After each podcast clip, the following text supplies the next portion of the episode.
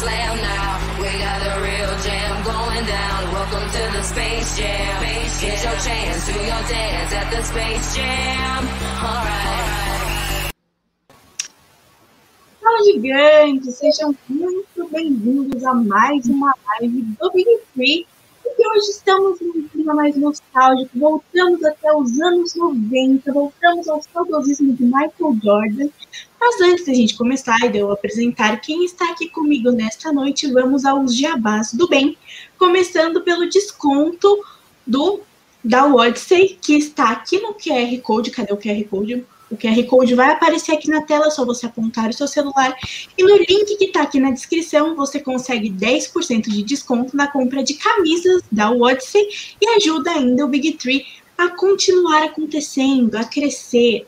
Muito boa noite para quem já está aqui com a gente nos comentários, a Paola, o Vitor.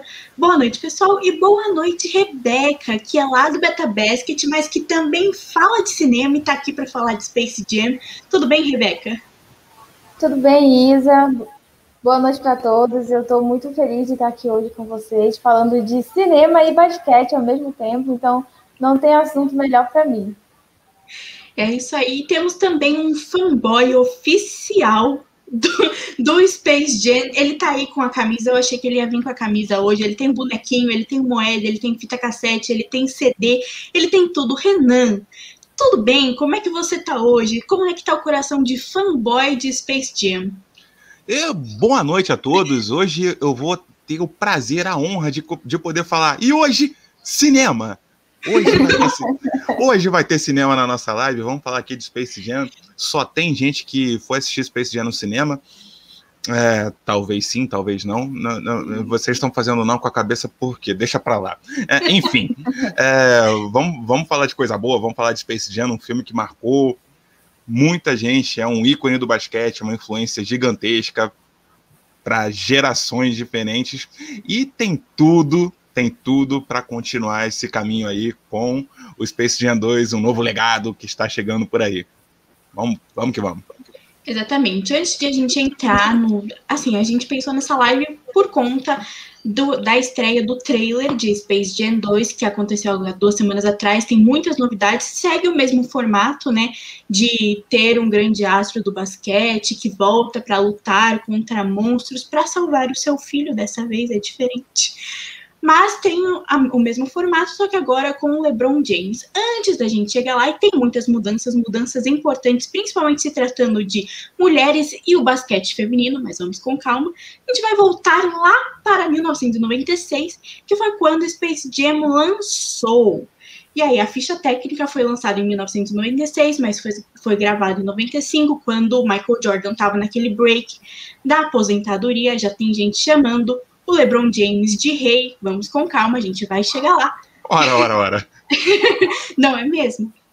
É, pelo, dirigido pelo Joe Pitka, não sei. Sempre Isabela tem um problema com sobrenomes, né? Mas esse diretor aí tem o Michael Jordan no papel principal, tem vários astros do, do basquete, Charles Barkley, o Pat Ewing, que estava no, no Knicks naquela época, o Sean Bradley, o Muggsy Bogues, o Larry Johnson, Larry Bird, que não joga basquete, mas ele joga ali como um amigo do golfe do G Michael grande Jordan. golfista. grande, grande golfista.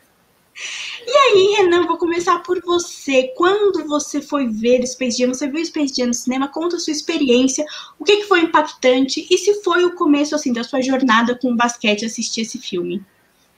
Só foi. Foi. Foi muito, foi muito o começo da minha jornada. Eu tava até é, mostrando para vocês. Nas nossas redes sociais tem foto da festa de aniversário de uma criança dos anos 90, não digo quem é, é... Você era o único nascido, Renan, só pode ser sua. Eu sou de 99 e Rebeca é de quando? Você é de 2000? 2001. 2001, olá. É. Acabou o mistério. Ver, verdades duras demais para serem, para serem digeridas aqui ao vivo. Mas sim, Space Jam foi a minha porta de entrada no mundo do basquete, assim como com certeza de muita gente dessa época. É, não é nada raro eu estar tá conversando assim com colegas de pelada. É, e vou, vou frisar aqui, tá? No pré-pandemia, porque agora não estou jogando nada, só volto quando virar jacaré. Mas a coisa mais normal do mundo é a gente estar tá conversando, pô, comecei porque assisti Space Jam, gostei, fui correr atrás, e comigo não foi diferente. até porque a gente está falando de uma época em que a gente tinha assim, pouquíssimas transmissões da, da NBA aqui no Brasil, a gente não tinha esse contato todo, e eu não vou enganar, eu fui pro cinema porque era o filme do Pernalonga. Para mim, o astro era do Pernalonga. Ah, uhum. O meu pai virou, meu pai virou para mim e falou: Olha, tem esse Michael Jordan, ele, ele é muito bom. Eu falei, tá, tá bom, mas o Pernalonga é melhor, óbvio. E a, a magia foi feita. O Space Jam é. Tá bom, vamos maneirar aqui nos elogios. Não é um filmaço, não é, mas é muito divertido é muito divertido, ele tem um propósito de, de, de ser engraçado, de ser divertido, de ser uma, uma propaganda muito longa do Michael Jordan e dos personagens da Warner Bros. E ele cumpre esse papel muito bem. E, claro, dali para frente foi um beijo, um abraço. Eu queria, eu queria jogar basquete igual Michael Jordan, igual perna longa. E dali para frente foi festa de aniversário, foi a primeira bola de basquete. E, sim, começou ali. É, e assim, antes de eu lançar né, a próxima pergunta, o Space Jam ele era para ser um filme infantil, mas que ganhou o coração de muitos adultos por se tratar de esporte, né? Sempre que tem um filme num cenário esportivo acaba ganhando o coração de muita gente, mas no site do Rotten Tomatoes é um filme que não é muito bem avaliado pelos críticos. É um filme chamado de bobo, fala, ah, é legal para crianças, os adultos podem gostar também, mas é bobo, é ruim a atuação. Acabaram com o Space Jam, mas em contrapartida, foi um filme que né, disparou a campanha do Michael Jordan, a publicidade do Michael Jordan, e trouxe, inclusive, para o Brasil uma grande publicidade para o basquete da NBA. Então, eu queria que a Rebeca, nossa especialista em cinema da noite, comentasse do porquê que é importante fazer essa fusão de um filme que estoura de bilheteria com o basquete, que eu acho que é o que vai acontecer com a WNBA depois do lançamento de Space Jam 2.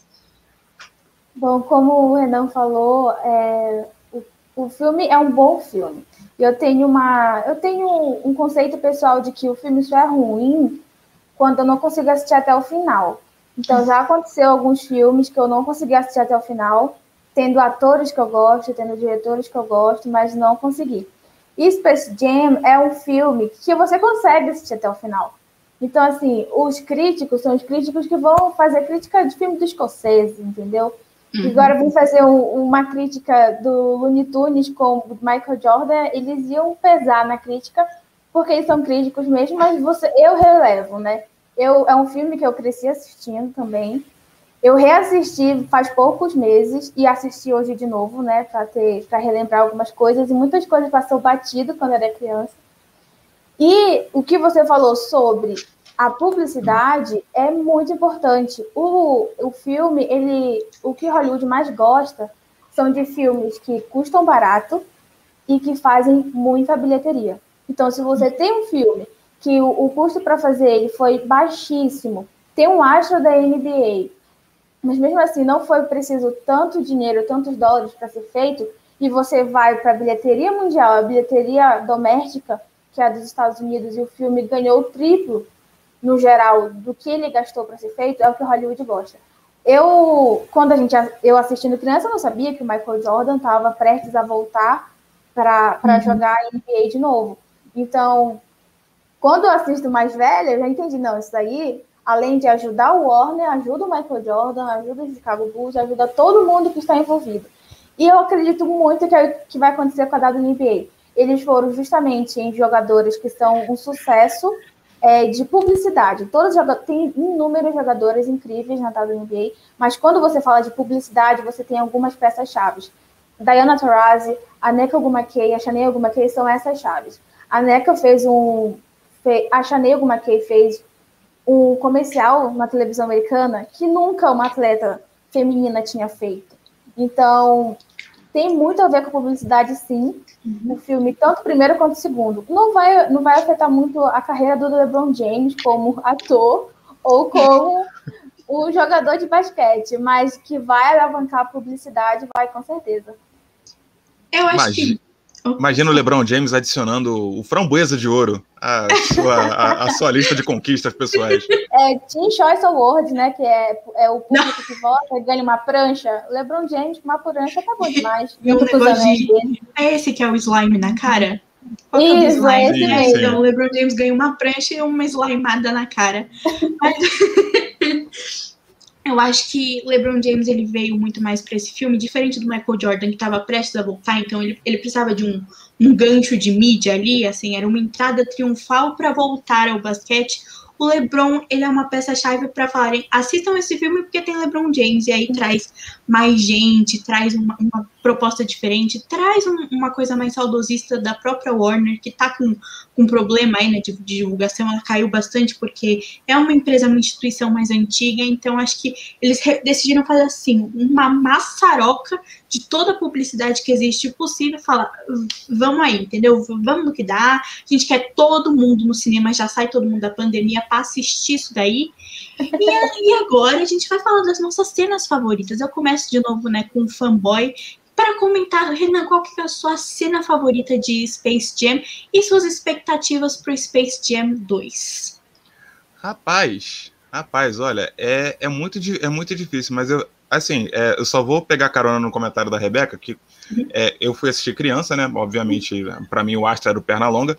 É, e anos depois, quando eu fui, quando eu fui tomando conhecimento do que tinha acontecido da situação, eu descobri, ué, o Michael Jordan estava jogando beisebol mesmo? É isso? é, é aí que eu, a minha ficha caiu de como o Space Jam estava fazendo uma homenagem barra paródia do, da vida real, dos acontecimentos, isso que eu achei assim super interessante anos depois. É, mas com relação às minhas cenas favoritas, eu vou, eu vou ser bem sincero, eu acho que a parte do filme que eu mais gosto, por incrível que pareça, é a partir do momento em que o Michael Jordan ele é raptado pelos Looney Tunes, é, para quem não conhece, é, eu vou pedir para colocar o comentário do, do meu xará na tela, o Renan Sampaio. A pessoa que. É... Tem pessoa que nunca assistiu Space Jam até hoje. Nunca viu inteiro e Renan nunca assistiu. Pessoal, a gente tem lição de casa hoje. Acabou a live, vocês vão. Tá disponível na Netflix, entendeu? A assinatura, mas na pirataria deve achar também. Renan tem até um DVD que, eles pode, que ele pode enviar para vocês, mas tem que assistir, entendeu? É um clássico basqueteiro, isso aí é, cultura basqueteira, entendeu? É, é clássico. É claro. É a cultura de criança do Brasil, né? Você não tem muita é. coisa para assistir no Brasil. Passa um filme desse, eu tô lá, entendeu? Era vamos... famosíssimo na sessão da tarde, era ótimo, gente. Comfort movie real. Vamos querer, vamos querer né, gente? Vamos querer. A fitinha, a fitinha VHS tava lá para rebobinar e coisa e tal. Mas tá, vamos lá, voltando. é, para quem não conhece, uh, que está nos assistindo, Space Jam se trata de uma paródia da vida real do, do Michael Jordan, né? E o enredo são alienígenas do espaço que querem raptar os Looney Tunes, o Pernalonga e a sua turma, porque eles querem torná-los escravos. Perfeitamente o, o, enredo que você apresenta para uma criança assistir, não é mesmo? E o, o Pernalonga dá um jeito de, de dobrar, dobrar os alienígenas e fala que vai decidir isso numa partida de basquete. E os alienígenas, eles roubam os talentos da NBA para ficarem parrudões. Eles ficam parrudões e se tornam os Monstars. Aí o Pernalonga viu que o negócio ficou feio para ele, ele fala: precisamos de uma pequena ajuda. Aí que entra Michael Jordan. Os Looney Tunes, eles, é, eles literalmente puxam o Michael Jordan buraco de golfe abaixo. Eles raptam o Michael Jordan também, né? Eles fazem a mesma coisa que o Monstars, a gente não coloca o caráter dos Looney Tunes com os vilões. Jamais. Então, né? É assim, é a poética da coisa, né? Então é isso aí. Jamais, jamais. E o Pernalonga convence o Michael Jordan a ajudá-los, lembrando, vou fazer um parêntese dentro da, dentro da minha digressão, que tudo começou com um comercial. Um comercial lá atrás da Air Jordan, onde Pernalonga e Michael Jordan é, fazem um comercial bobo de dadó, mas foi um sucesso na época. E no final do, no final do comercial, Pernalonga vira para ele e fala: Eu acho que é o começo de uma linda amizade. Deu no que deu. Deu, deu no que, que deu. deu. E eles convencem o Michael Jordan a ajudá-los no, no jogo de basquete. As minhas cenas favoritas desse filme são a partir do momento que o Michael Jordan chega, que eles alopram legal com o Michael Jordan, perna longa dá um beijaço na boca dele. já, já começa por aí. O Michael Jordan dá um, o Michael Jordan leva um beijo na boca do Pernalonga. E Olha tem, só, polêmicas, polêmicas. E tem aquela palhaçada toda deles arranjarem uma desculpa para pegarem o uniforme do Michael Jordan na casa dele. Eu morro de rir dessas cenas. Eu acho muito engraçado a preparação deles é, a partir do momento que eles chamam o Jordan até o jogo. O jogo também é engraçado, engraçado demais. É, mas eu adoro essas, essas cenas do Jordan interagindo com os Looney Tunes. É o que eu, é o que eu mais lembro. Eu, as minhas cenas favoritas também são essas, porque quando você assiste, quando você assiste criança é hilário. E eu assistindo depois de um tempo continua engraçado do mesmo jeito. Então, as minhas cenas favoritas é quase parecida com, com a do Renan, que é quando logo quando o Michael Jordan é convencido a jogar pelos Looney Tunes, que eles falam, gente, isso aqui, esse ginásio tá, não presta para nada, tá tudo horrível. Aí ele fala, gente, aí o Pernalonga, é chuva, é cusparada. Cus, assim, cuspe delas! Cuspe delas. Cuspe delas. Aí começa todo mundo cuspindo, eu, eu não tava nem lembrando dessa cena, para falar a verdade. Aí vem eu esqueci o nome do, do Looney Tunes agora, que limpa tudo super rápido e pronto, fica o melhor ginásio da vida do Michael Jordan. E ele pede, né, para ir buscar o calção e o tênis dele na casa. Para mim foi hilário, porque tem participação de crianças que realmente são talentosas, elas fazem a cena ser engraçada. Então, para mim, essas duas são as cenas favoritas que eu tenho do filme. Além de que eu acho muito engraçado que o Pernalongas e a, e a turma acham que os, os, alienígenas né, são burros. E falam, ah, eles são pequenos não podem pular. São lentos, não sabem correr. Então, bora jogar basquete. Basquete a gente sabe. Só que eles não são tão burros assim, não, porque eles vão roubar os talentos de jogadores da, da, NBA. Então, eles não são tão burros assim. Para mim, foi hilário essa parte também. E eu estou muito ansiosa para o Space Jam 2, no sentido de ver os jogadores além do LeBron James. Porque a gente sabe que quem rouba no primeiro filme são os vilões. Eles são meio que o vilãozinho do filme. E nesse novo filme, são vilões também, só que agora tem o rosto dos, atletas. Então, eu acho que vai ser muito difícil eu torcer contra a Diana Taurasi, contra o Clay Thompson, contra o Anthony Davis. Então, acho que vai ser um pouquinho difícil para mim fazer isso. Mas essa é a minha maior maior é, é o que eu estou esperando mais para assistir. Porque eu sei que o LeBron James faz tudo e vai atuar razoavelmente bem, mas eu quero ver a, outra equipe também, sabe? Eu quero ver o que, que eles hum. podem fazer.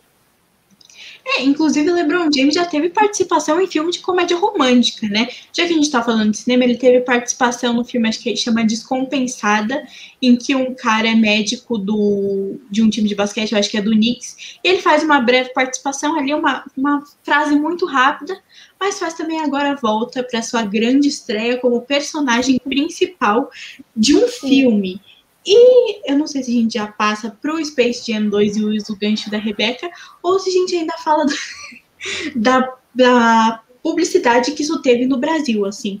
É, a primeira transmissão de NBA foi ali no, acho que no final dos anos 80 no Brasil pela Band, e aí Space Jam trouxe para o Brasil também uma visão diferente da NBA. Teve uma popularização, né, maior da liga de basquete norte-americana no Brasil, que ainda não era uma coisa, a gente não tinha muito essa essa, essa cultura de assistir o basquete americano, de acompanhar o basquete americano. Queria saber, Renan, o que, você achou disso, assim, se, se foi positivo a partir daí, se foi a partir daí mesmo que veio a cultura de assistir NBA, foi a partir do Michael Jordan e do Space Jam?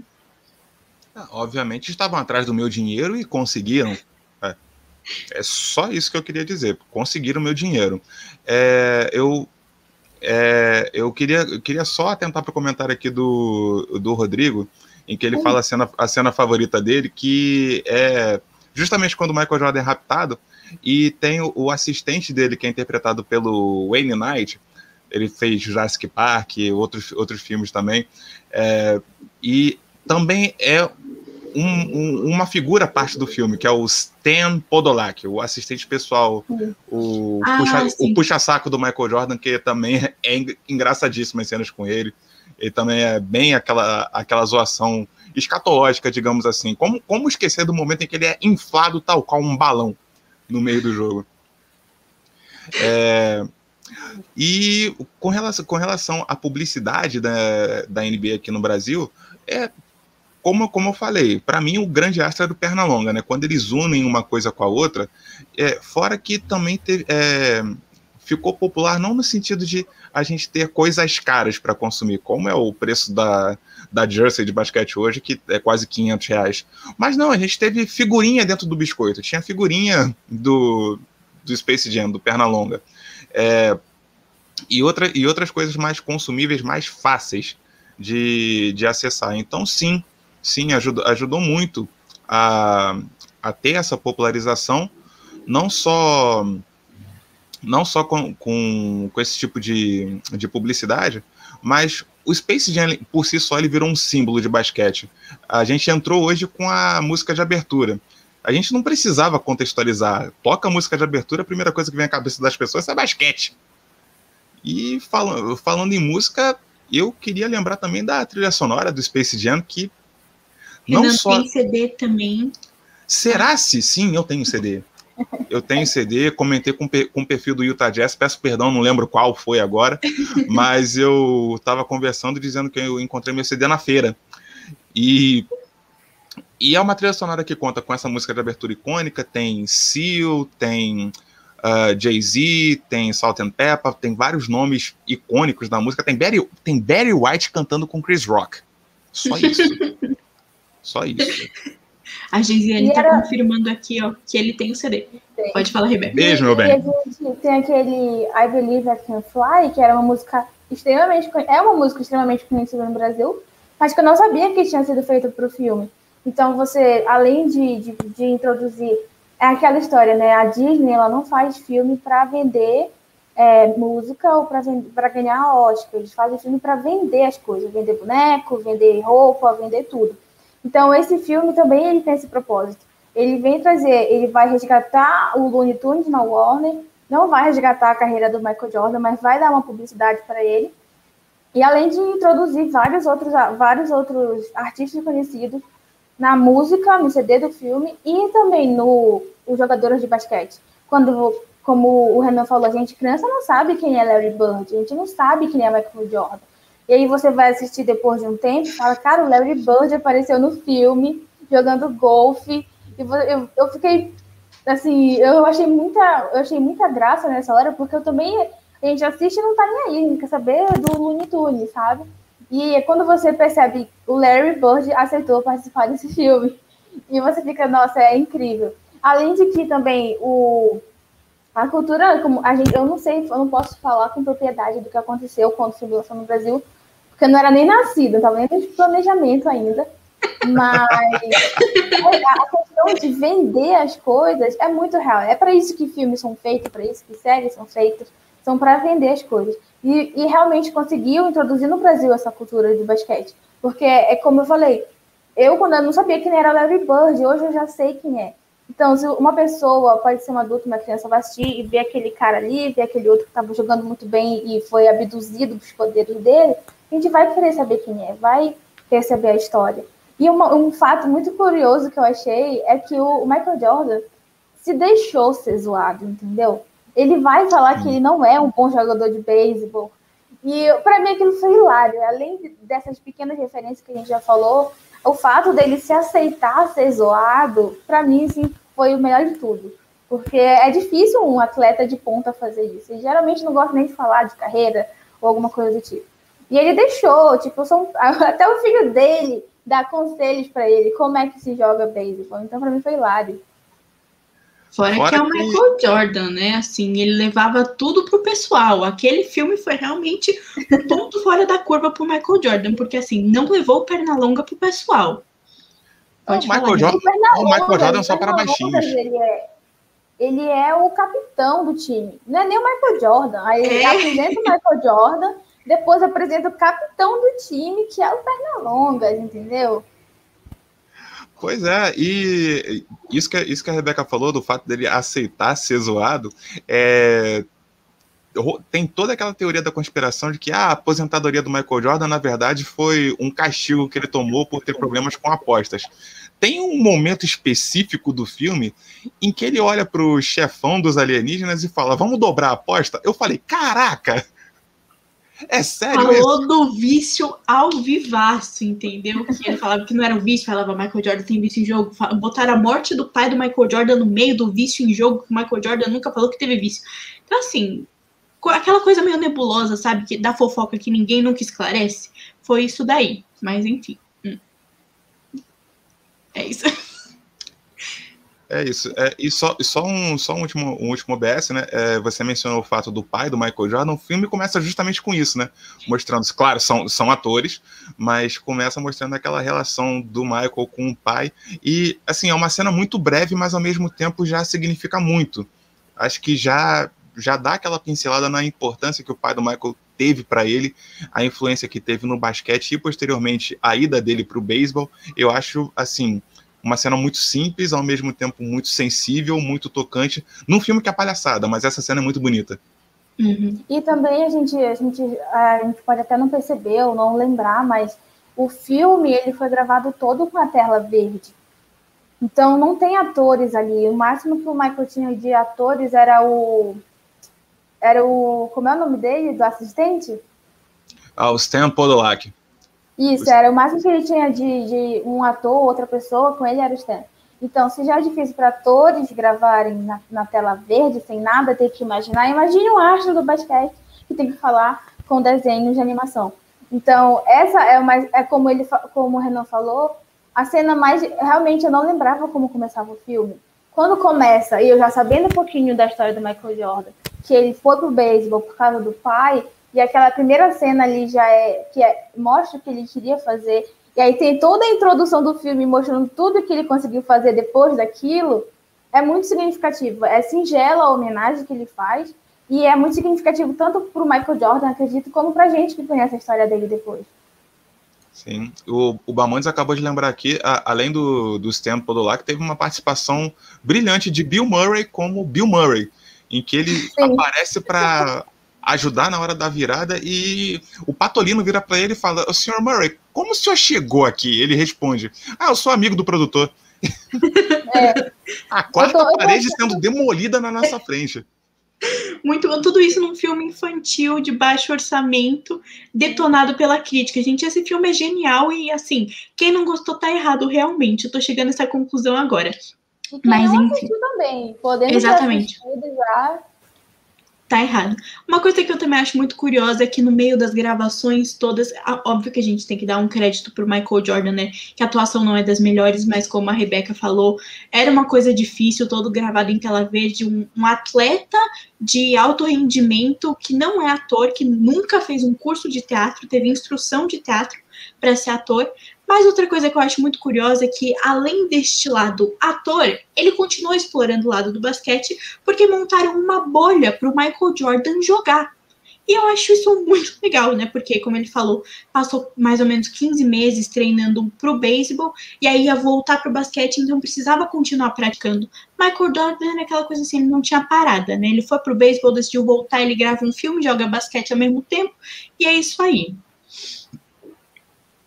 É, multi, multitarefa, é, ditou tendência, ditou tendência. E o que, que o dinheiro não faz, né? É, a, gente fica reclamando aqui das exigências de certas pessoas.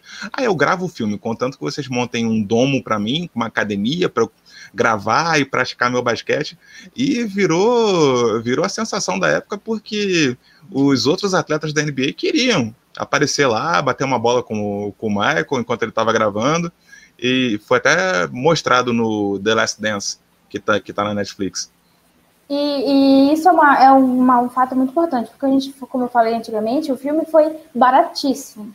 Se a gente for pegar um filme de época que era Jurassic Park, ganhou, provavelmente teve o dobro, o dobro, gastou o dobro para fazer o filme. Então, o Michael Jordan ser um astro da NBA, mesmo estando meio aposentado, né? Se ele fosse, é, é, claro que ele não é um astro do cinema, mas ele carrega um nome, ele carrega, ele é uma empresa, digamos assim. Então, se eu tenho Michael Jordan no filme, dá a entender que eu vou ter que pagar mais para o astro do filme. Mas o, o pagar mais para ele não quer dizer que é pagar bem. Porque o Michael Jordan não recebeu bem para fazer, para fazer o Space Jam. Do mesmo jeito que nenhum dos astros da NBA recebeu um bom cachê para fazer o filme. Mas eles quiseram fazer do mesmo jeito. E isso, para mim, mostra muito comprometimento do Michael Jordan, que é aquilo, ele não tinha nada a ganhar, ele não tinha nada a perder fazendo o filme. A ganhar, ele ganhou publicidade, que foi muito mais do que o cachê dele para fazer o filme. E, e, ganhou essa. Ele ficou marcado na cultura do basquete. É um filme que a gente fala, ah, é, os críticos falam, é bobo, é tudo mais, mas para quem assiste basquete, para quem gosta, é um filme que marca. E principalmente, eu falo principalmente gente brasileiro, porque é, é uma coisa que repetia direto na televisão. Hoje, infelizmente, provavelmente as crianças nunca assistiram Space Jam porque não repete mais. Mas a gente, eu que sou de 2000 repetia direto, então era é, é, um, é uma marca mesmo para o basquete e para o Michael Jordan provavelmente não fez diferença nenhuma ele ter feito aquele filme. Além de mostrar que ele estava voltando, ele estava se preparando para voltar. E, mas para a gente significa muita coisa, porque é um comprometimento dele, são há outros astros da NBA querendo aparecer num filme de desenho. Eu acredito que a mesma coisa aconteceu com, com o segundo filme agora. Você tem o LeBron James que ganha milhões por semana, mas ele não vai ganhar milhões para fazer um filme que ele vai ter que gravar em tela verde e com poucos atores. E além de que eu também não acredito que a Diana Taurasi e o Clay Thompson ganharam bastante para aparecer. Eles quiseram aparecer no filme também. Então, para mim, isso também é muito significativo. Eles fazem o filme pra gente mesmo. Pra gente que é fã de basquete. A crítica vai cair matando sempre, né? Mas é importante a gente gostar. E vocês acham que, assim, o impacto do Space Jam 1 teve impacto sobre os, os atletas quererem participar do Space Jam 2, assim, depois desse sucesso? Teve aí muitos boatos, que a gente já vai comentar também, de um quase Space Jam, Space Jam 2 que aconteceu em 2014, mas vocês acham, vocês enxergam que essa participação do Clay Thompson, do Damian Lillard, da Diana Taurasi, teve um, foi impactado pelo primeiro sucesso que Space Jam 1 fez? Rebeca pode começar, já que você já estava fazendo sua análise aí. Eu acredito que sim. É, é um filme. A gente, eu posso passar muito todo falando que é um filme que vai se. que ele não é o melhor filme já feito, e às vezes talvez nem é o melhor filme sobre basquete já feito. Mas quando você tem um primeiro filme que é barato, que emplacou e que até hoje está na história do basquete, você quer participar do segundo. Isso é natural de cada um deles. E uhum. Eu acredito que deve ter, deve ter feito uma lista de atletas que queriam participar do segundo filme. Mas mesmo assim, você tem que escolher os pontos certos.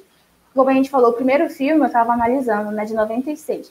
A WNBA não existia ainda, então não teria como colocar uma Lisa Leslie lá no para ser roubado o talento dela, porque a, a, a WNBA não tinha começado ainda.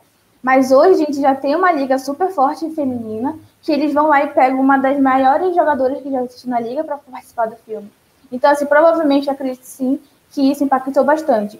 Como a gente falou, talvez não seja nada de crítica e talvez eu acredito que ainda vai fazer bastante bilheteria, porque os Estados Unidos já está mais aberto à questão dos cinemas, então provavelmente vai ser uma ótima bilheteria, mas que influenciou sim, com certeza, porque é, todo mundo quer ficar marcado na história. É claro que ele já tem uma carreira incrível, cada um deles particularmente, mas você fazer um filme que já tem o, o primeiro filme que foi um sucesso, o segundo provavelmente vai ser também, é deixar um pouquinho da sua marca também, né, no âmbito dos cinemas, assim, dizendo. Eu vou, eu vou complementar o, o raciocínio. É, não, não vou falar a respeito da, das jogadoras da WNBA, acredito que vocês possam falar muito melhor do que eu. É, a relevância, a Beca já, já começou a falar, a falar a respeito, é, como elas foram escolhidas a dedo para estar nesse filme, mas em se tratando dos atletas da NBA, tem aquele detalhe de que eu acredito que isso tem influenciado ego influencia. Para mim, a maior surpresa do mundo foi descobrir que o Damian Lillard topou estar dentro, porque o Damian Lillard a gente sabe que ele é um, um atleta assim, fora de série, sensacional, mas ao mesmo tempo um cara que tem um, um ego muito grande. Não estou dizendo que ele é uma pessoa nojenta nem nada, mas ele, ele tem ele pede respeito no nome dele e ele aceitar ser o, o coadjuvante do LeBron James, para mim foi uma surpresa. Eu acredito. Ainda mais sendo um vilão, né? Não sendo Exato. um cara bonzinho ali que vai ajudar o Lebron a ganhar. Não, ele está contra o Lebron. Exato, exa exatamente. Então, isso me surpreendeu. Mas, ao mesmo tempo, é, vamos, vamos parar para pensar. Se me chamassem para estar nesse filme, eu ia de graça. fazendo, fazendo as devidas proporções, obviamente, é, a gente está falando de uma geração que, assim como eu, cresceu assistindo Space Jam. É, não vamos muito longe, não. Até, até um tempo atrás, o Zach Lavine ele ganhou um torneio de enterradas vestindo o uniforme do Space Jam. Então a gente está falando de uma geração que tem o primeiro filme no coração, cresceu também, deve ter, muito provavelmente foi uma inspiração. Eu lembrei da jornalista da TNT, é, Kristen Ledlow. Se vocês forem no perfil dela, a descrição do perfil dela no Twitter é: e se Michael Jordan nunca tivesse se aposentado? A gente não teria Space Jam eu não teria tido interesse em trabalhar com basquete. Ela acredita a carreira dela como jornalista e a existência desse filme, para vocês terem uma ideia. Então, sim, hoje a gente está falando de uma geração que tem esse filme como referência e deve, deve ver uma importância muito grande, estar envolvido nesse projeto e, por consequência, se tornar uma influência para a geração que está chegando agora. É, como eu falei antigamente, como eu falei para você ainda agora também, é, a gente vai ter essas pessoas marcadas no cinema, em um filme que dura para sempre, como a gente fala, o filme é eterno, você pode assistir quantas vezes você quiser. Ter essa geração de novos jogadores que provavelmente assistiram o primeiro filme é muito importante, porque vai ter crianças no futuro que vão assistir Space Jam 2 por qualquer outro motivo que não seja o basquete. E vai encontrar lá o, o Anthony Davis, vai contar a Diana Taurasi, vai contar o Clay Thompson. Então, realmente é uma decisão que eu tomaria de graça também. Quer fazer uma ponta ali, quer ser assistente, quer fazer alguma coisa? Eu tava lá. Eu tava lá. Só dando uma boa noite aqui para Ana, que chegou agora e fez um comentário aqui que Space Jam nos sábados do SBT era algo obrigatório. Era exatamente isso. Todo sábado, ou às vezes era na sessão da tarde durante a semana, ou de sábado no SBT, ou naquela sessão de noite que passava muito Scooby-Doo também do SBT era Space Jam ou Scooby-Doo. Ele tava sempre a Warner, né? Sempre a Warner ali, que agora deu uma sumida, mas a gente pede para voltar. A gente acha que vai voltar. E como eu falei que a gente ia falar, né, dos quases que aconteceram, muitos boatos circularam aí sobre ter um Space Jam há uns anos atrás, a, a, segunda versão, né, em 2014, eu acho que é isso, me perdi no ano aqui, mas a grande estrela cotada que suspeitavam que teria esse novo papel do Michael Jordan e que antecederia LeBron James é Blake Griffin, porque ele fez um comercial do Air Jordan contra um Looney Tunes, que era aquele, aquele robozinho que eu nunca achei muito relevante, eu nunca gostei muito dele, mas aquele meio marciano, e eles Isso. tentam ali numa competição de enterrada, na época Blake Griffin era conhecido pelas suas enterradas, ele teve um momento aí complicado, a gente vê se vai conseguir voltar agora, mas ele era grande estrela cotada, fez dois comerciais com o Looney Tunes, um primeiro com um primeiro com o robozinho lá com o marciano e o segundo vestindo o uniforme do Looney Tunes. Foi ali, será que vai, será que não vai, mas não foi. E aí agora LeBron James assumiu o personagem principal, para um novo legado do Space Jam. Que agora, eu ah, não sei se acho que né, a gente já falou bastante do filme, de, desse novo filme, e agora eu queria entrar muito mais numa questão das diferenças que esse novo filme vai ter. A primeira, a gente já falou bastante, que são os atletas, não são mais os ETs que são os vilões, são os próprios atletas, com as suas características colocadas ali. A Diana Taurasi, inclusive, fazendo uma homenagem a Kobe Bryant, sendo chamada de White Mamba ali na personagem de uma cobra branca.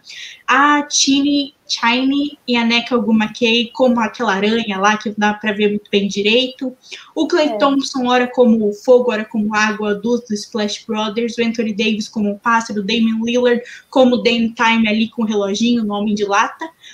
E uma personagem que apareceu no primeiro filme, que foi a Lola Bunny, que é a namorada do Pernalonga, que tinha um papel, olha, era, acho que a única mulher da equipe que tinha um, um, personagem extremamente sexualizado e que ela não tinha outra função além de ser um personagem sexualizado e a namorada do Pernalonga. Ela volta para esse filme preparada agora para jogar basquete, com um uniforme de jogar basquete, assim, uma, uma mulher real, né? Não uma figura, um objeto colocado num filme infantil com um corpo sexualizado, assim, com uma coelha, um desenho. E eu quero saber da, da Rebeca, por que, que é importante a Lola voltar, dessa vez agora, com um corpo não sexualizado? Inclusive, a Lola é a melhor jogadora do time, desde o primeiro filme. Ela enterra, ela faz dribles, ela faz tudo. Inclusive, a melhor jogadora depois do Michael Jordan. E como a gente sempre fala, a gente estava falando que esse, essa live vai ser de muita nostalgia. Quando eu, criança, assisti o filme, eu não me prestava, não presta atenção nessas coisas, né? E eu, como eu falei, eu assisti alguns meses atrás, e o meu problema com a, a sexualização da Lola não é ela ser exatamente a namorada do Pernalongas, é que toda vez que ela passa por um lugar, vai ter vários personagens masculinos com aqueles olhão em cima dela, assim, com os Uhum. olhos grandes em cima Sim. dela, assoviando. Então, para mim, esse é o grande problema do filme. E que eles vão consertar no segundo filme. Inclusive, o segundo filme teve bastante problemas em colocar alguns personagens do Looney Tunes, justamente porque os personagens foram criados há anos atrás, quando as pessoas tinham outros pensamentos, outras mentalidades. Não eram, a gente pode dizer hoje que não eram pensamentos certos, mas é, hoje eles sofreram um pouquinho para trazer alguns personagens de volta. E a, a Lola sendo. é, a Lola voltando agora, realmente, porque, gente, não tem quem. Quem assistiu o filme sabe que a Lola é a melhor jogadora daquele time. Ela voltando agora para ser de novo a melhor jogadora daquele time. E com o uniforme correto, ela é uma jogadora, ela precisa ter o uniforme certo, precisa ter o uniforme como todo mundo tem. Até a Piu Piu tem um uniforme melhor do que o dela, gente.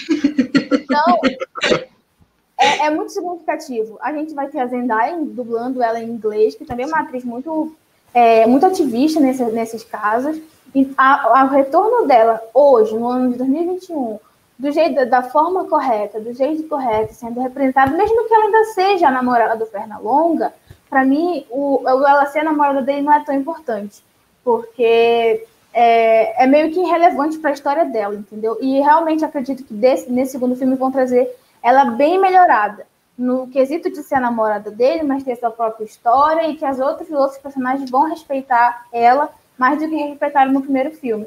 Então, para mim, é bastante significativo. É, criança, a gente não, não presta atenção nisso, mas quando você vai crescendo e você começa a precisava ter essa cena. Ela podia beijar o Pernalongas? Podia, tudo bem, de boa. Mas ter vários, vários personagens masculinos ficando é, em cima dela, desejando ela, é muito complicado para um filme que é para crianças. Uhum. Né? É uma cena de assédio num filme infantil. Isso é Sim, não complicado. faz sentido nenhum para o filme, nem para a história do filme. Então, para mim, vai ser, um, vai, ser uma grande, vai ser uma grande reviravolta, uma grande mudança boa. Inclusive, só dar a dica aqui que tem um personagem que é o Ligeirinho, eu acho que é esse o nome dele, que é aquele ratinho que é bêbado. Ele quase não, ele foi cancelado no filme, para falar a verdade, porque ele, ele representava a cultura mexicana. Então, a Warner ia colocar ele no filme quando as pessoas começaram a reclamar, dizendo que ele era um estereótipo ruim dos mexicanos, tiraram ele do filme. A mesma coisa aconteceu com aquele gambazinho, quando a gente é criança, acha que ele é normal, mas é- hoje ele é, entendido, ele é entendido como assediador. Então, também tiraram ele do filme. Inclusive, tem até no trailer, né, que o, o vilão fala, manda ele para a terra dos cancelados. Porque muitos dos personagens do Looney Tunes foram cancelados realmente hoje. E aí, para mim, é muito importante que eles tentaram mudar algumas coisas, entendeu? E foi algo que estava até na nossa pauta aqui, de que é um filme divertido, é um filme infantil, que vai levar muitos adultos ao cinema, mas que não é só a diversão pela diversão. Então tem essa questão né, da Lola, tem esse, essa piada, este humor com a Terra dos Cancelados, por serem desenhos, animações muito antigas e que carregam conceitos ruins, né, ultrapassados já. E tem também, antes de a gente falar da WNBA, tem também o conceito de paternidade que o Renan já mencionou, eu vou deixar você falar disso, dessa relação que tinha no primeiro filme e que vai ter também agora com o LeBron do, e, com LeBron e com o filho dele de novo. Que eu achei uma injustiça não ser o Bryce, porque o Bryce seria um ótimo ator, porque não botaram o menino lá, né? Mas enfim, Renan, a palavra é toda sua. Eu lembro, eu lembro de ter conversado justamente essa questão com, com algum perfil, vou ficar de novo devendo, devendo o nome, que surgiu nessa essa dúvida, pô, por que, que não colocou o filho, coisa e tal? Mas vamos lá, é, o que, que a gente tem agora, o que, do pouco que a gente sabe sobre, sobre o enredo do filme, é, o LeBron ele começa com uma, uma espécie de desavença com o filho dele, né? O LeBron do filme quer preparar o filho dele para jogar basquete e o filho não quer, ele quer fazer outras coisas, ele não quer seguir os passos do pai. É uma, é um, para quem não, não conhece muito a vida pessoal do LeBron, LeBron tem três filhos, um a gente sempre fala dele aqui nas lives, que é o Bronny, tem toda uma expectativa dele é, dele ir para a NBA e jogar lado a lado com o LeBron James, o que não diminui os outros filhos. Ele tem a Zizi, que é uma criança, é uma menininha fofa demais, mas muito pequena, e tem o Bryce, que é o filho, é o filho do meio. E até onde a gente sabe, a gente não, ele nunca demonstrou interesse em, em, seguir a carreira do basquete, e é esse tipo de jornada que é levada pro Space Jam 2 com um filho fictício, acho que é Dom o nome, o nome dele. E é, esse aí é o ponto de partida do, do filme. O, o filho dele é raptado, o LeBron vai, vai atrás dele para tentar resgatá-lo. E eu achei isso interessante porque a gente falou do, do, do primeiro filme, que é um filme panfletário, divertido, e vendo as pessoas envolvidas na produção desse segundo filme, claro que ele tem os seus objetivos, claro que ele quer vender camisa, ele quer vender boneco, ele quer salvar o pescoço da Warner também, mas é, vendo as pessoas envolvidas, a gente tem o diretor Malcolm D. Lee, a gente tem o Ryan Coogler, que ele é o roteirista, já diretor de Pantera Negra. Então, eu acho muito difícil esse filme não ter uma substância maior, ele não ter uma mensagem maior para passar para o espectador. Então, eu acredito que a gente vai ter um, um momento bem bacana, do um momento família, do, do LeBron com o filho, ainda que seja o filho fictício, não seja o filho dele atuando. Aliás, ninguém da família do LeBron James vai, vai atuar. É, a gente tem, eu esqueci o nome da atriz que vai fazer a esposa dele. Não é a Savannah. A, é, a, a Savannah não é muito chegada à mídia, é, mas, mas eu acredito que a gente tem esse momento aí de união, de laço de pai e filho, que a gente, a gente sabe que o LeBron ele valoriza muito. Então, eu acho que nada mais justo do que a gente ter isso levado para o filme também. E a questão de ser, da paternidade é um clichê em filme, a gente sabe disso. Mas é relacionado, é relacionando o LeBron com os filhos dele e tendo o Ryan Coogler por trás, a gente espera um pouquinho uma coisa mais substancial mesmo. Porque mesmo sendo clichê, você tem um roteirista desse calibre escrevendo um filme, você espera que alguma coisa mais seja feita, alguma coisa, ó, é, uma cena mais seja mais significativa. Então, realmente, é, mesmo que essa questão seja clichê, eu estou bastante confiante de que vai ter uma coisa a mais pra gente, entendeu? Uhum. E o Bamondes falou o nome da atriz aqui, que é de Star Trek Discovery, que vai ser a esposa do LeBron no filme, a Sonequa Martin Green. E acho que chegamos ao meu momento favorito desse filme, que me deixou muito animada, mais do que né, ter LeBron como personagem principal, que é ter três atletas, três atletas da WNBA atuando como vilã, como vilã, mas tem atleta da WNBA. Como a Rebeca falou, em 1996 a WNBA ainda não existia, né, as atletas é, que jogavam nos Estados Unidos normalmente iam jogar na Europa, depois ainda não tinha tiveram tentativas né, de uma liga profissional nos Estados Unidos, mas a WNBA ainda não existia, então não tinha uma liga é, forte e eu esqueci a palavra, mas que, que tivesse força, é, consistente, que tivesse impacto ainda ali, e agora tem, e eu achei muito sensato e incrível que a direção e que os roteiristas pensaram nisso, porque não seria assim, eu não ficaria surpresa se não tivessem pensado, pensado em colocar é, atletas do feminino ali, e pensaram, né, tá, tá bem equilibrado, um, dois, três, quatro, tem três atletas da NBA e três atletas da WNBA, então é uma coisa assim, 50% ali dos dois, que eu achei muito legal. A gente já falou né, que Diana Taurasi vem como a White Mamba, que a China Mickey vem como uma aranha ali, e a, a NECA também. Então, acho que é, é muito importante para a liga, é muito importante essa visibilidade que a WNBA vai ter. A gente sabe que as pessoas sabem que a WNBA existe, existe, só que ainda tem comentários muito negativos, ainda tem uma desvalorização maior. E a Rebeca, que é assim, de ser especialista em cinema, ela é especialista em WNBA também, em basquete feminino. Então, Rebeca, comenta aí a importância de ter a liga no cinema. A gente tenta, né? Tenta ser especialista. Acabou, eu tô falando. É, sim. Dei o título. É, sim. Foi escolhido a dedo para essa live também. Ah, eu tô podendo, então, mesmo. É, é muito importante, como a Isa falou, ter essa representatividade da WNBA. Era uma coisa que eu tava esperando bastante tempo, assim, eu fiquei, meu Deus, será que vão colocar? Será que não vão colocar no novo filme? Porque, mesmo com, tendo vários comentários, ainda tendo muita gente que tenta fingir que a WNBA não existe, mas ela existe. E tem muitos jogadores da NBA que é, eles apoiam muito a WNBA. Então, você ter um filme que vai ser lançado mundialmente com Diana Taurasi no elenco é uma coisa que eu nunca pensei na vida, mas estou amando. E eu acredito que os personagens da NECA e da, e da Chaney, não, não, a gente não tem ainda muito sobre elas, mas eu acho que elas vão ser tipo uma combinação, sabe? Porque elas são irmãs, então faria sentido. A aparição da WNBA, como eu falei, não tinha como acontecer no primeiro filme, porque a liga não existia. Mas hoje ela vai fazer 25 anos, então além é um fato histórico, é a liga feminina mais antiga dos Estados Unidos e ela só tem 25 anos, comparado à NBA, ela é quase um bebê. Então, é muito importante o filme mostrar isso. E como eu, eu, também já falei, vai ter crianças que daqui a um tempo, ou as crianças de hoje em dia mesmo, vão, vão ver a jogadora e vão falar, quem é essa mulher? Peraí, deixa eu dar um Google nela aqui. Ah, caramba, Diana Taurasi, tem três títulos da WNBA. Então, é muito importante eles terem trago a WNBA pra gente. E eu tô esperando mais, viu? É, alguns sites já falaram que o Michael Jordan não vai, não vai voltar para fazer uma participação. Assim, é aquela história, se ele vai voltar, eles nunca vão dizer que o Michael Jordan vai estar lá fazendo participação.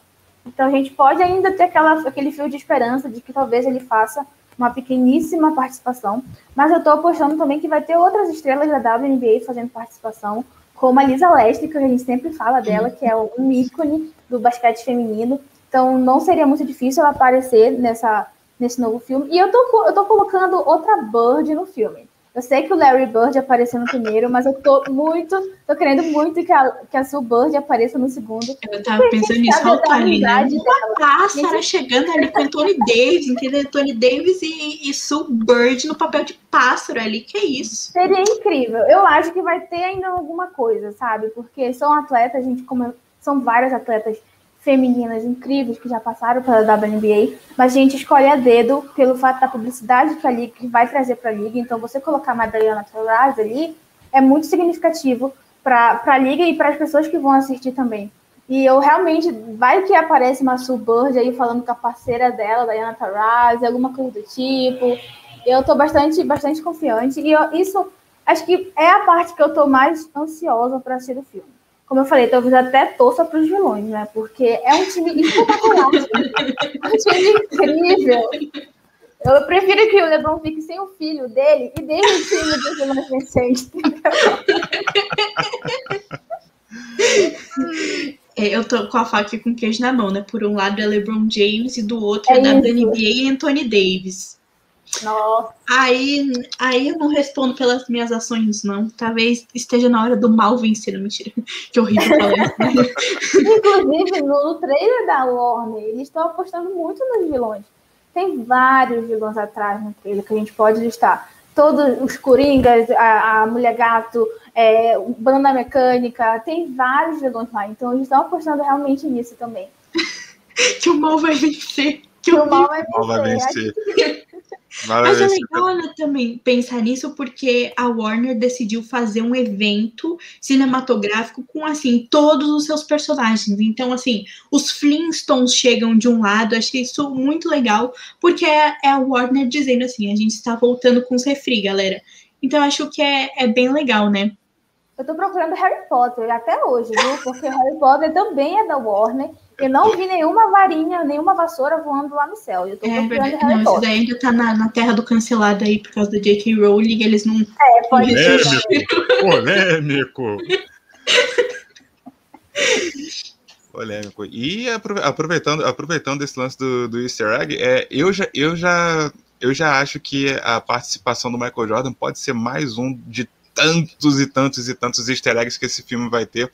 É, dá para ver assim rapidamente no trailer, é, pouco antes do, do time dos Looney Tunes chegar no pro jogo decisivo, eles estão vestindo esse uniforme aqui, que é o uniforme antigo, é o uniforme branco do Tony Scott e coisa e tal.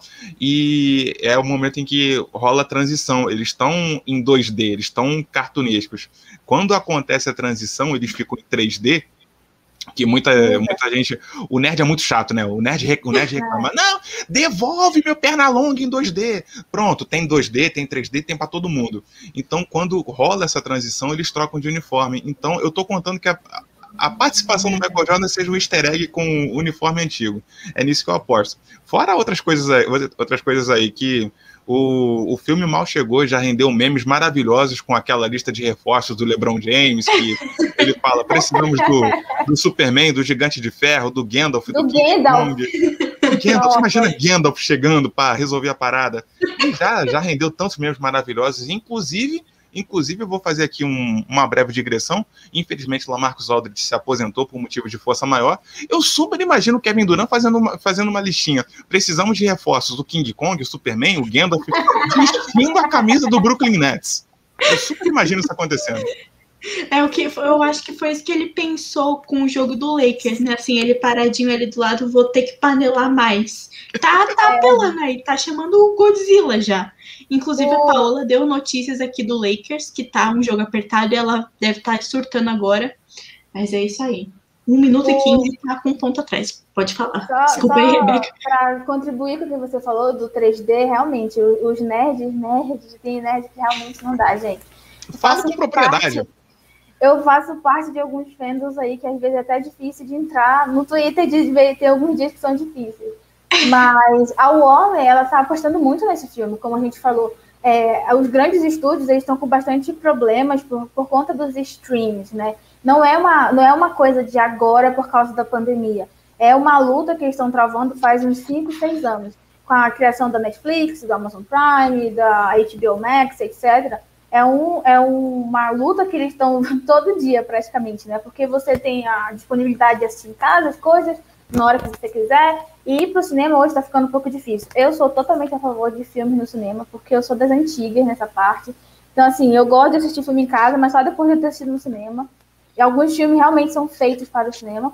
E a Warner está apostando muito nisso. Então, eles trouxeram cartunistas de A Bela e a Fera, sabe? Dos clássicos de 2D. Então eles estão apostando bastante nisso também, que é para relembrar o que os, os, personagens já eram. E aí, claro que no filme gente tem tecnologia hoje muito mais avançada, e eles estão trazendo os desenhos para 3D, que também é uma coisa super legal de imaginar como é que será o Pernalonga em 3D, ou a Lola Bunny em 3D. Então, eles estão apostando tudo nesse filme, mesmo e aquilo que a gente já falou, é um filme muito barato para um, a gente, se a gente fosse comparar um dos grandes filmes da Warner, por exemplo, O Senhor dos Anéis ou O Hobbit, alguma coisa do tipo, eles gastam milhões fazendo um filme que vai render milhões também. Mas se você tem a possibilidade de fazer um filme muito barato e receber milhões de volta, eles não vão perder essa chance. Então eles estão apostando muito, muito em Space Jam 2 também. É, críticas cinematográficas consistentes, eu fico impressionada toda vez, adoro.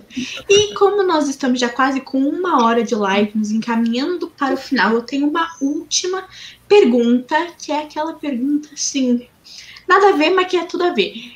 Quem é o melhor protagonista de Space Jam? A gente vai ver, né, ainda mais quem vocês acham que vai ser melhor. Michael Jordan ou LeBron James. Essa rinha que acontece na NBA todo santo dia, a gente bota no cinema. Quem que atua melhor, Michael Jordan ou LeBron James? Renan, começa com você. Comigo? Ah, não. Não, não, não, não, não, não, não, não. Tá zoando com meu coraçãozinho. Eu vou pegar meu bonequinho aqui do Michael Jordan, pelo amor de Deus. É, a gente estava até comentando aqui em off que é, a lembrança que eu tenho de Space Jam é com a versão dublada, até porque eu assistia com a minha, fitinha, a minha fita VHS, né? Era dublado. E a gente estava comentando o quanto a dublagem brasileira ela valorizou muito, muito, muito o Michael Jordan. Você pega o original para assistir e você fala, Cruzes, é, a dublagem deu uma força assim muito boa, muito boa mesmo. É, mas, assim, é, são por serem personalidades diferentes, o Michael Jordan, o máximo de atuação que ele tinha era justamente comerciais, era um cara que fazia muitos comerciais. É, ele era um cara muito, muito travado nesse sentido. Ele tinha o seu carisma, claro, mas nada muito elaborado. O LeBron não. O LeBron ele já é um cara de mídia. Ele tem uma produtora. Ele tem ele tem produções, ele, é, vocês comentaram sobre a ponta que ele fez no filme, não só essa ponta, ele teve aquele programa The Shop, em que ele tá de frente para as câmeras, conversando, debatendo, então ele tem essa intimidade.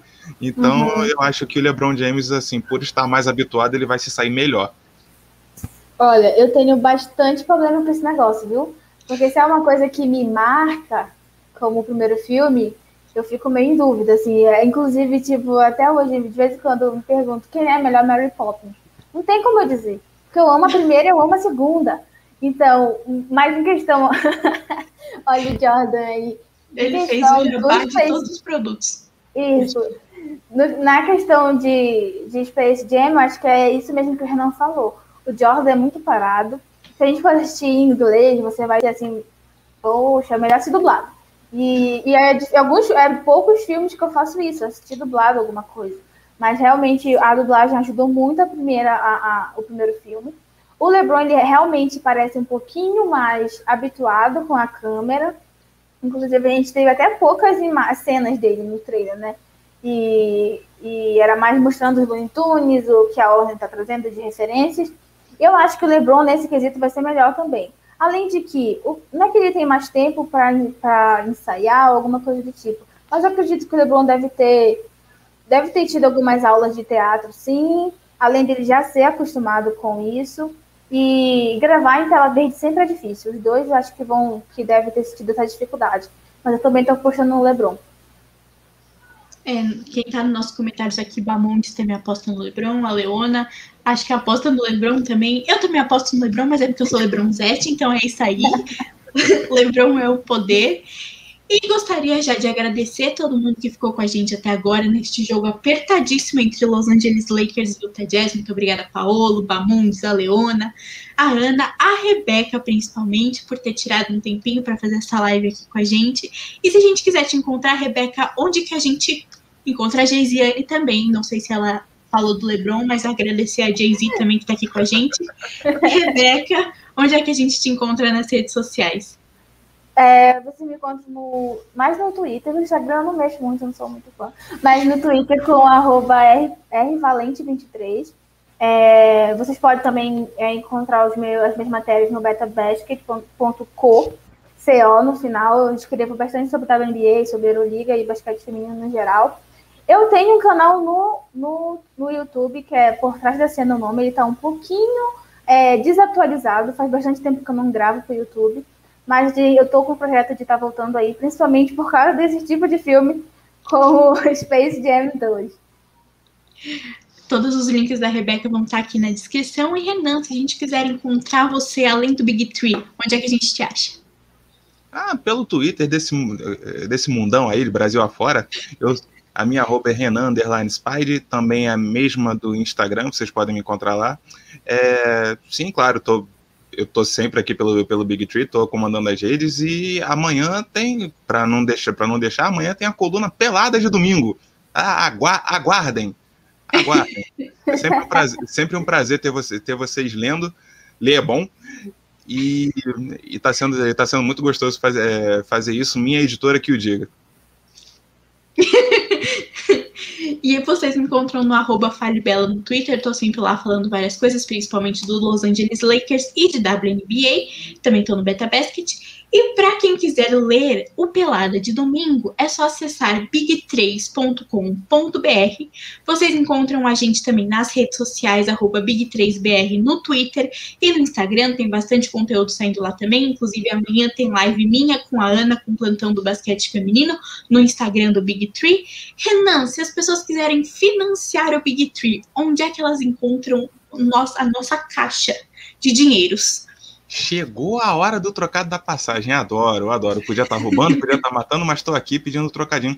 É, lembrando mais uma vez que a nossa patrocinadora Odyssey está com a co- sua coleção de basquete, você entrando pelo link do Big Tree, seja pelo QR Code, seja pela, é, pelo link que está na descrição do episódio, ajuda a gente e você ganha 10% de desconto. Agora apareceu. Agora apareceu.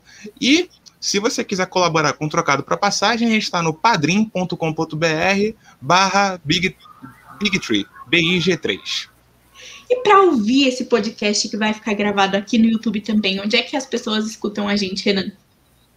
Estamos em todos os agregadores de podcasts, Deezer, iTunes, Google Podcasts, Spotify. Procura a gente, coloca a gente nos seus fones de ouvido, deixa a gente ser a sua companhia, deixa a gente ser o seu perna longa. Esse jabá foi bom. E vocês assistem também essa live que vai ficar gravada aqui no nosso canal do YouTube. Então, mais uma vez, Paola vindo avisar que a gente vai para prorrogação. Esse é o momento de surtar com Los Angeles Lakers. Mas muito boa noite e até a próxima live semana que vem, às 7 horas. Um beijo e tchau, tchau. Tchau, gente. Boa noite. Obrigada. Boa noite, galera.